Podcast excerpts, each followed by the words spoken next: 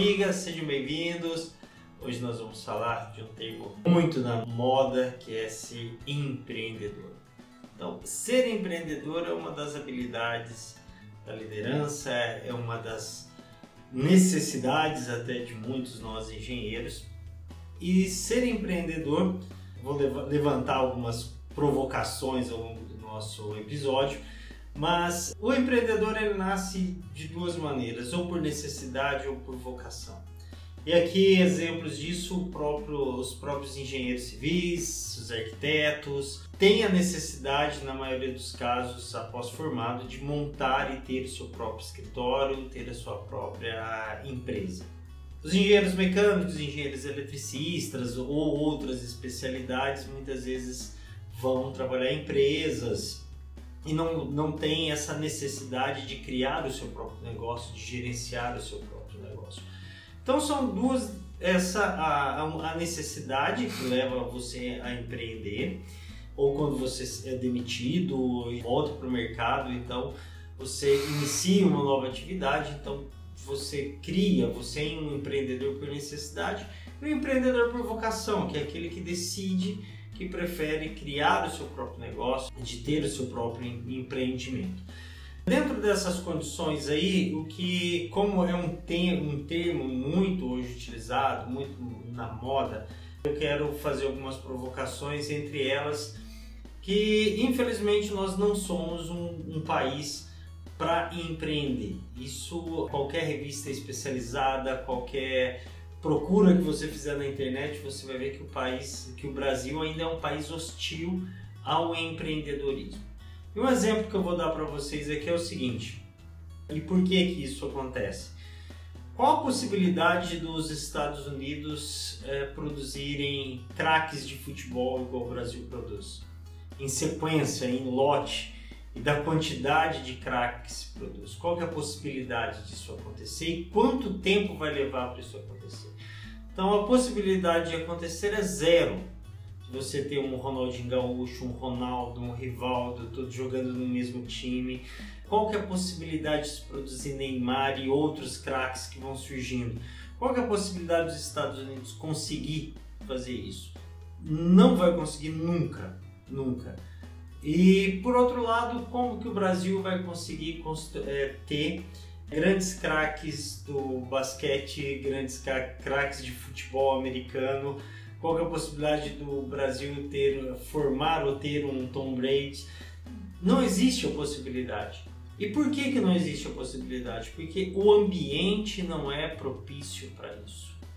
Então, o ambiente, por mais que exista boa vontade, por mais que exista dedicação do indivíduo, você não vai conseguir levantar, eh, formar nesta quantidade esses esportistas. Nem ele, nem os Estados Unidos vão conseguir produzir volume de jogador de futebol e nem nós vamos conseguir produzir jogadores, a quantidade e a qualidade de, de jogadores de futebol americano aqui no Brasil por conta do ambiente. Por isso que o ambiente é muito importante para o desenvolvimento de um país, de uma profissão.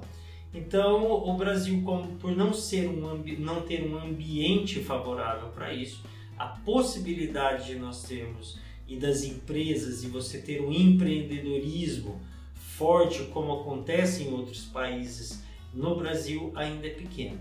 Por isso que nós temos que votar corretamente, acompanhar a política, fazer críticas para que o país se torne um país que possibilite que haja esse empreendedorismo dessa maneira. Eu não quero te desestimular, não, eu estou mostrando a realidade dos fatos. E a gente espera que o país mude, já está mudando, esperamos que mudamos e cria-se um ambiente que favoreça o empreendedorismo. E assim nós vamos ser um país inovador, ser um país criativo e, e tudo mais. E outra crítica, outra provocação com relação a, ao empreendedorismo, ao ser empreendedor, é que o empreendedorismo não pode ser uma religião. Você empreender profissionalmente é uma atitude comercial, uma atitude técnica. Não pode estar baseado em conceitos de fé, de crença, da emoção a flor da pele no conduzir o seu empreendimento, em conduzir o seu negócio. E nós tratamos, e é tratado muitas vezes, o empreendedorismo como uma religião, como uma fé, como o empreendedorismo vai salvar o mundo, vai salvar o, o, o Brasil.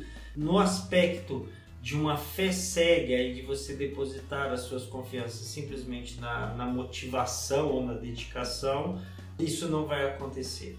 Isso são outras forças, é um ambiente econômico favorável, educação, é desenvolvimento, pessoas arrojadas, pessoas determinadas. É um conjunto de coisas que faz isso acontecer. Isso não quer dizer que você não tem que ser um empreendedor. Pelo contrário, eu estou apenas fazendo provocações para que esse ato de, de empreender seja algo consciente e que demande técnica, demande estudo, demande dedicação. Então são esses os objetivos com que eu estou te dizendo e apresentando essas situações. E dentro desse, desse outro conceito, muitas vezes profissionais que estão dentro de empresas, que estão dentro de organizações, eles também devem e podem ser empreendedores. Eles têm que criarem naquelas empresas, naquelas organizações que eles estão, novos produtos, novas opções, criar soluções. Então é possível ser empreendedor, mesmo você não tendo um negócio próprio. Eu sempre digo que é muito importante, você que está no dia a dia da empresa, que está no dia a dia das organizações, você sempre tem que criar um projeto para tocar dentro dessa empresa.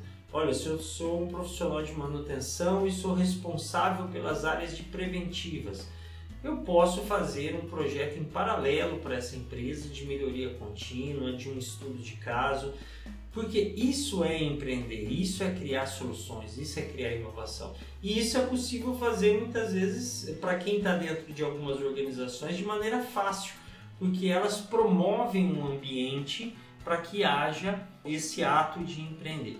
Então, mais uma vez, quero deixar claro, não é para desanimar, mas é sim para fazer provocações, para que a gente lute cada vez mais para o país tenha condições de ter esse ambiente e dentro desse ambiente favorecer cada vez mais os empreendedores. Eu como empreendedor sei o tanto que é difícil e o tanto que é bom, o tanto que é prazeroso empreender. Mas você pode e deve fazer isso de uma maneira consciente, com os pés no chão, de uma maneira racional e conquistar também os seus objetivos. É isso aí, pessoal. Valeu e até a próxima.